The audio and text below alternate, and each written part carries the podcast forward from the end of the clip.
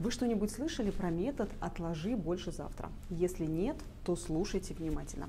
Он направлен на то, чтобы постепенно увеличивать накопление, когда вы начинаете зарабатывать больше. Ощутимый плюс в том, что он помогает накапливать безболезненно для вас. Увеличивая свои доходы, у вас остается примерно тот же уровень расходов. Сначала вы начинаете откладывать по 5%, потом по 9%, потом по 12%, потом по 15%, и так все выше и выше по нарастающей.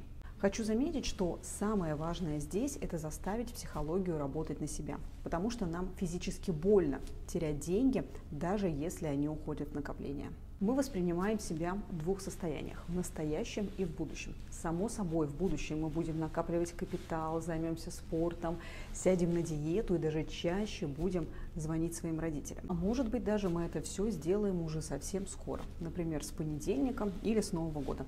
Уверена, что каждому из вас наверняка знакома такая концепция. Поэтому уж если и откладывать что-то на завтра, то пусть это будут лучше деньги, нежели важные дела.